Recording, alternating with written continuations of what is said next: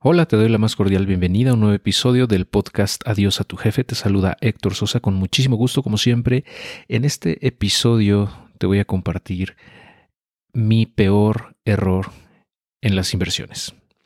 Es algo que no es sencillo de admitir, eh, siempre es difícil admitir cuando uno se equivoca y bueno, pero también por otro lado te he dicho que fallar, el cometer errores es parte del proceso y aquí te voy a explicar, te voy a eh, pues a compartir cuál fue ese gran error que, eh, que he cometido y que me ha costado muchísimo dinero, pero en fin, de eso se aprende, ¿no? Y como dicen, las risas no faltaron.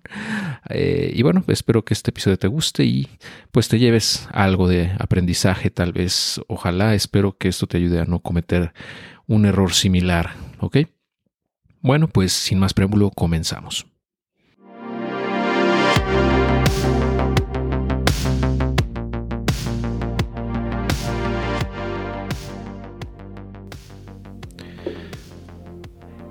Y bueno, pues el peor error que he cometido en mis inversiones eh, fue en el universo cripto, es decir, en las criptomonedas, más específicamente hablando eh, con XRP, que es un token emitido eh, originalmente pues por una empresa o miembros de una empresa ah, que se llama Ripple y que pues en su momento yo le vi muchísimo potencial.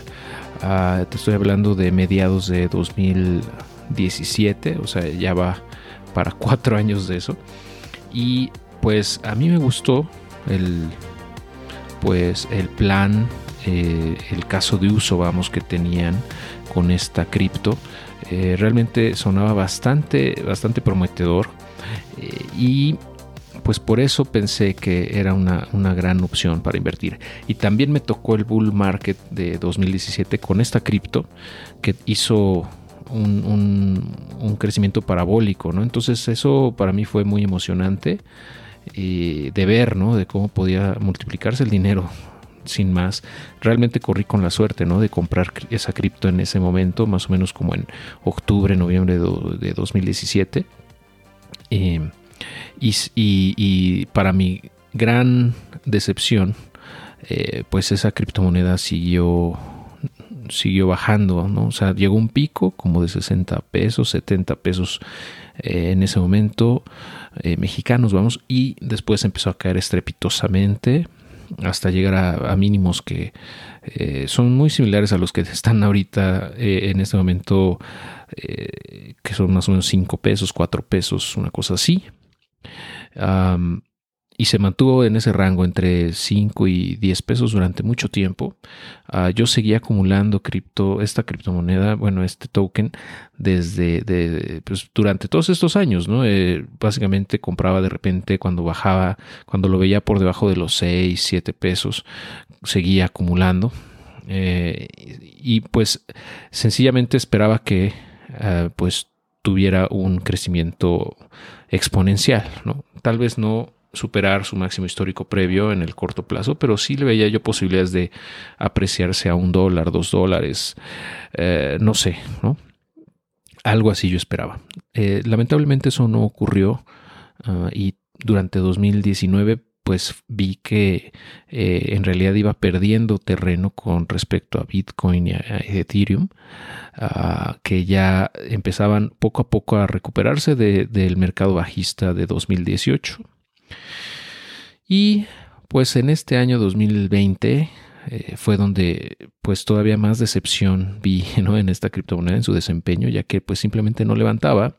Yo seguía investigando trataba de ver eh, pues qué más estaban haciendo, qué, empresas ya estaban montándose. Y la, verdad es que hay demasiado hype eh, con esta con esta cripto en, en, YouTube, sobre todo. Em, eh, he visto muchísimos youtubers ahí que, se la pasan ah, pues generando contenido que realmente no tiene sentido muchas veces, o sea, como que tratan de hilar ah, cosas que no tienen en realidad nada que ver entre sí, eh, casi casi rayando la teoría de la conspiración, ¿no? Con tal de fundamentar supuestamente que esta cripto va, va a, a despegar y a crecer parabólicamente, ¿no? Pero eh, ya viéndolo más de cerca, me fui dando cuenta que pues la tecnología, aunque es bastante buena, vamos, eh, como para transferencias de dinero, vamos, que es para lo que fue creado eh, XRP, para, para ser como un puente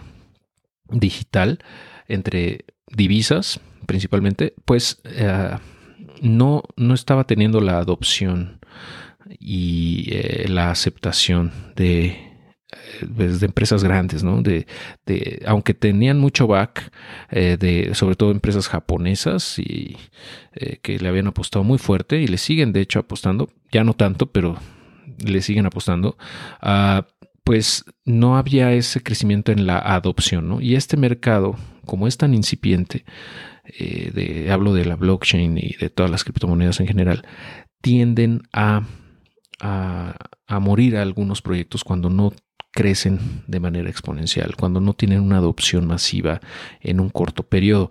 Yo pienso que ese periodo ya pasó para, para XRP, eh, para Ripple, desgraciadamente, porque la tecnología ha avanzado ya, los desarrollos tanto en Bitcoin como en Ethereum ah, que hemos visto en los últimos años, pues han ido haciendo cada vez más ah, innecesaria la solución de XRP. Y eso es algo que me duele mucho admitir porque, eh, como te repito, durante mucho tiempo yo le vi un gran potencial. Y ah, afortunadamente, ¿no? para, para mí, eh, hace como tres meses, dos meses y medio, algo así, más o menos como octubre de 2020, vamos, eh, comencé a eh, cambiar un poco, poco a poco, vamos, XRPs por Bitcoin y por Ethereum, porque empecé a notar esto, ¿no? Eh, incluso antes del, de, la demanda que eh, sacó o, presentó la SEC de Securities and Exchange uh, Commission en Estados Unidos, demandando a Ripple y al, founder y, y al CEO de esta empresa por, eh, pues alegando, ¿no? Que este token realmente es un security, es algo que están utilizando para fondear la empresa, ¿no? Y que eh, pues no están registrados, o sea, es un, es un activo que no registraron y por ende no deberían de estar eh, vendiéndolo, ¿no? Em, y bueno, eh, justo, de hecho, antes, unas dos semanas tal vez de esta demanda, o una semana, si no me recuerdo, eh, cambié como casi la mitad, yo creo, de lo, del XRP que tenía a Bitcoin y Ethereum. Y, qué bueno, porque después de la demanda el precio se desplomó, ¿no? Estrepitosamente de, el precio de XRP y ah, pues hubiera perdido mucho más, ¿no?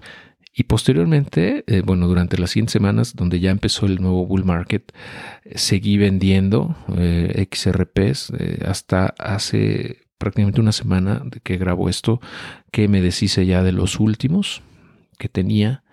Entonces actualmente ya no poseo ninguno de esos tokens, todo lo pasé a, Bitcoin o a Ethereum. Vimos que XRP su desempeño se quedó estancado, precisamente por todo esto de, la demanda y por la incertidumbre y porque realmente pues la tecnología ya está siendo eh, o, se está convirtiendo en eh, irrelevante, ¿no? me refiero a la tecnología de Ripple, ah, porque los, eh, pues como te decía, los, desarrollos en Bitcoin y en Ethereum han hecho que sea fácilmente sustituible. Y el último, digamos, clavo en el ataúd, yo creo que para XRP es que recientemente en Estados Unidos se aprobó a los bancos eh, utilizar activos digitales eh, para hacer intercambios, o sea, para hacer transferencias entre ellos. Eh, o sea, con esto se abre la puerta para que empiecen a adoptar tecnologías como, bueno, que viven dentro de Ethereum, ERC20, por ejemplo, stablecoins, o sea, monedas que, son estables, que no, no cambian de valor, eh, que no tienen esa volatilidad y que pueden ser utilizadas. ¿no? Básicamente lo que hace o lo que estaba planeado para hacerse con, con XRP. ¿no?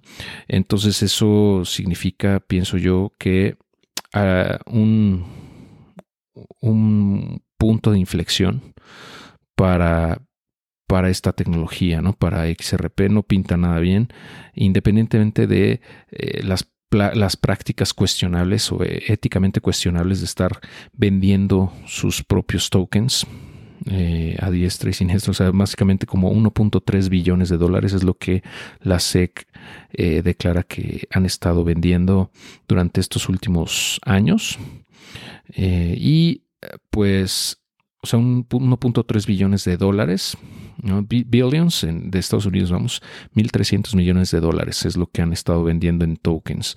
Ah, y es la manera en la que se han ido fondeando ¿no? a través del tiempo. Aun cuando ellos, por ejemplo, el CEO y, el founder, han dicho que ellos están eh, muy largos en XRP, o sea que están holdeando, la verdad es que han estado vendiendo mucho. ¿no? Entonces, eso hace dudar a cualquiera de eh, del valor que le están viendo a su criptomoneda, ¿no? Porque si realmente lo, estuvieran viendo con un potencial de hacer 100x, que es como lo, pintan todos eh, los hypes eh, o los, los youtubers que están hypeando o promoviendo esta cripto, o más, ¿no? 1000x, etcétera.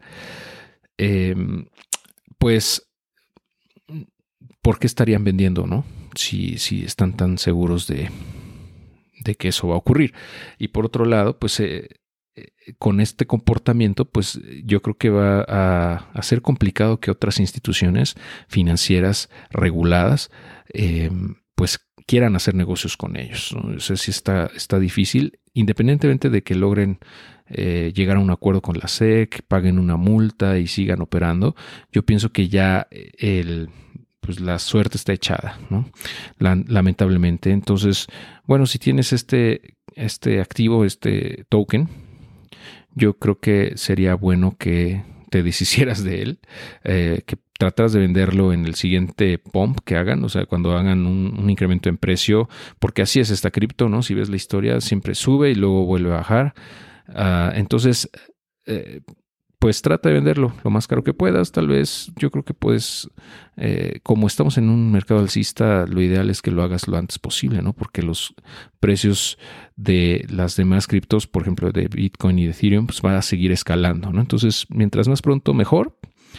Ah, y bueno, pues ni modo, ¿no? Yo creo que eh, es algo es algo muy triste para mí porque yo sí le tenía bastante fe a esta cripto. Pero bueno, en fin, así es esto creo que aprendí la lección a la mala, ¿no?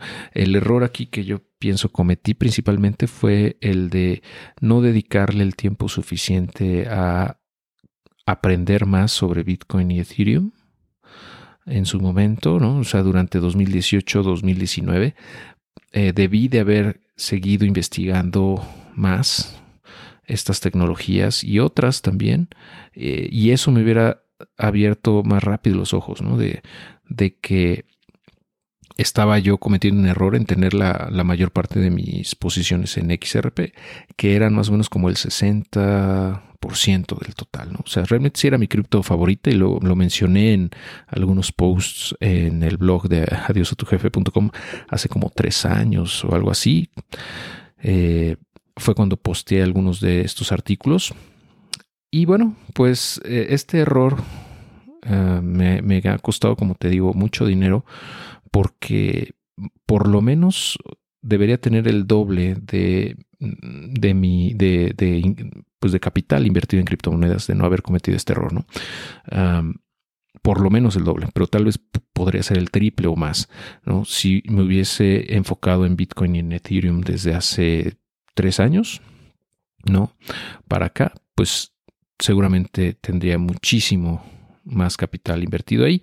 Pero bueno, ni modo, eh, es algo que, que, tomo como aprendizaje, como ah, simplemente una experiencia y por eso te lo quiero compartir, ¿no? Porque eh, esto le puede pasar a cualquiera. Eh, en todos los sentidos, no nada más en las inversiones, en general. y yo creo que aquí fui víctima de mi propio sesgo, un sesgo mental que se conoce como confirmation bias. ¿Qué es este confirmation bias o sesgo de la confirmación? Se puede decir así.